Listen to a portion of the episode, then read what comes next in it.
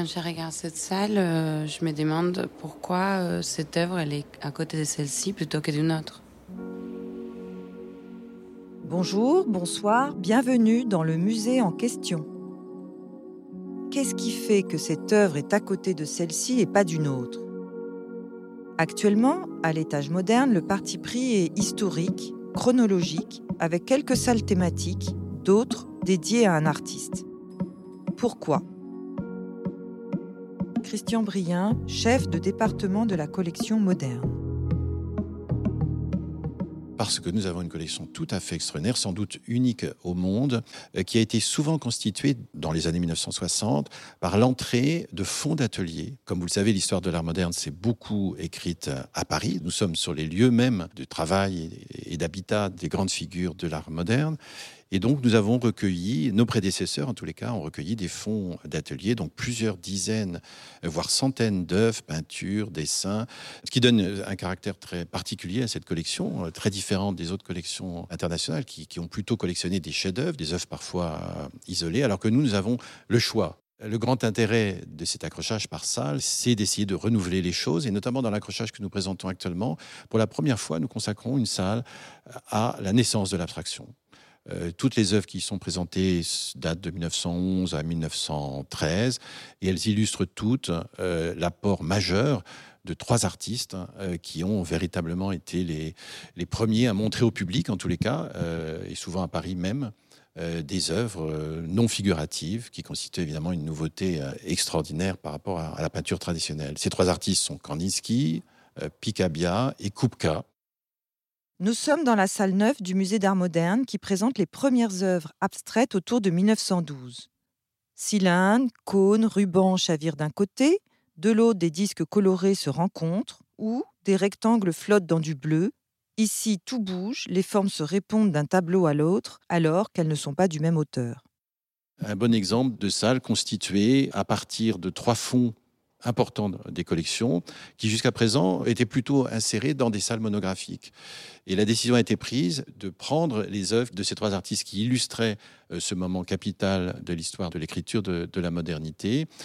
Donc je pense qu'une salle comme celle-ci, consacrée à la naissance de l'abstraction, permet au public de mieux comprendre ce qu'a été cette avancée euh, extraordinaire en réunissant euh, des œuvres euh, de la même période chronologique plutôt que de les noyer en quelque sorte dans, des ensembles qui ne rendent pas justice au caractère collectif finalement euh, de la naissance de l'abstraction. Il n'y a pas un artiste qui s'est dit du jour au lendemain j'arrête de représenter la réalité. C'est vraiment un, mouvement qui tient à l'esprit du temps, hein, comme, on, peut le dire, avec certains prédécesseurs d'ailleurs. Je pense à quelques artistes femmes dont on a récemment redécouvert un, un travail abstrait tout à fait étonnant, mais qui ne figure pas encore dans la collection du, Musée national d'art moderne. Une fois le choix des œuvres trouvées au sein d'un parcours chronologique, monographique ou thématique comme ici, comment conçoit-on une salle? Alors, comment ça se passe? D'abord, nous vérifions que les œuvres seront bien disponibles pour la période que nous envisageons. Euh, nous voyons avec les équipes euh, dans quelle mesure les œuvres peuvent être acheminées de notre réserve. Nous vérifions avec les restauratrices restaurateurs que ces œuvres sont en bon état. Nous vérifions aussi les encadrements. Hein. donc, nous avons un gros travail de, préparation avec euh, nos collègues euh, encadreurs. Quand toutes ces données sont réunies, ben, nous travaillons avec un architecte muséographe. Nous plaçons sur un plan les images des œuvres que nous avons envie de voir voisiner. Cela nous permet, au moins sur le papier, de vérifier que les voisinages seront satisfaisants, que les œuvres dialogueront bien entre elles.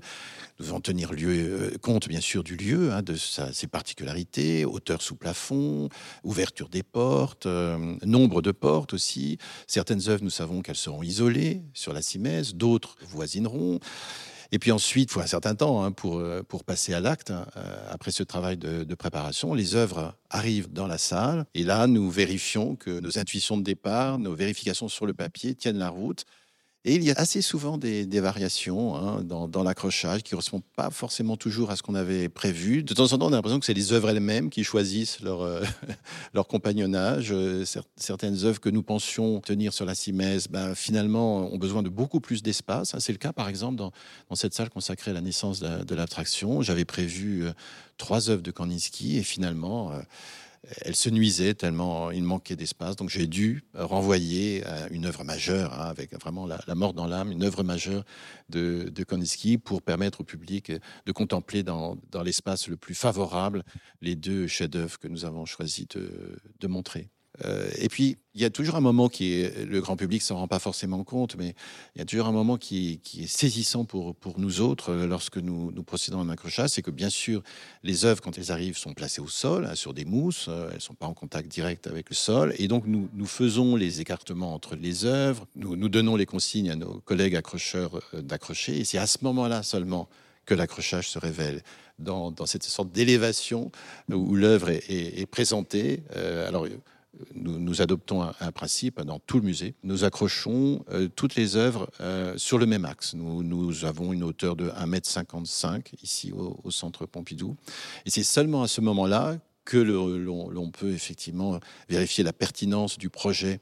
Mais c'est toujours un moment très, très émouvant. Et il faut souvent tenir compte aussi du fait qu'un accrochage, on n'est pas tout à fait sûr quand il est au sol, mais une fois que c'est accroché là, véritablement, on a, l'heure de vérité en quelque sorte. Et puis ensuite, l'accrochage n'est pas la seule, le seul travail à réaliser. Il y a également un travail d'éclairage qui est très important, qui vient de renforcer euh, l'éclat de l'œuvre sur la simèse, qui elle est éclairée de façon assez uniforme. Et puis dernière phase, et pas la moins, la moins importante, et une de celles qui nous demande le plus gros travail, c'est évidemment le cartel ce cartel qui est placé à proximité immédiate de l'œuvre, qui comporte des données techniques, et puis un texte de présentation qui donne lieu à un travail collectif entre la conservation du musée et la direction du public. C'est encore un autre aspect très important de l'accrochage, qui est la, communication au public, la diffusion de la connaissance, euh, même si c'est sous une forme brève, ramassée, euh, mais le plus informative possible, euh, connaissance de, de l'œuvre des accrochages par le passé ont permis de sortir d'autres œuvres des réserves. On se souvient de Modernité plurielle, qui a permis de découvrir l'histoire de l'art du XXe siècle avec des artistes extra-européens dont on ne soupçonnait parfois pas l'existence. En 2009, Elle, at Centre Pompidou, présentait des artistes femmes sur presque les deux étages du musée. Cette exposition a fait date depuis, puisque les artistes femmes n'ont cessé de susciter l'intérêt de tous notamment lors de l'exposition Elles font l'abstraction, dont quelques œuvres sont montrées ici, au cinquième étage, en ce moment. Actuellement, dans ce que nous appelons la rue, à la grande galerie euh, sur laquelle donnent la plupart des salles du musée, au, niveau 5 du Centre Pompidou, nous avons décidé de rendre justice aux sculptrices en, présentant une série d'une dizaine euh, de sculptures. Et là, nous avons décidé de les, de les placer en position centrale et pour que le public puisse tourner autour. Souvent, dans, le domaine de la sculpture, des œuvres qui sont faites pour être vues en tournant autour, d'où un accrochage très, très équilibré, euh, mais en position centrale, au milieu des peintures. Rendez-vous pour le prochain épisode dans cette même galerie centrale, mais à l'étage en dessous, au niveau 4, où il sera question d'éclectisme, d'artistes vivants et de protocole. Au revoir et à bientôt. Réalisation, écriture et voix Delphine Coffin. Montage Léo Chardron. Mixage Yvan Gariel. Merci à Christian Brien sur une idée originale d'Yvan Gariel.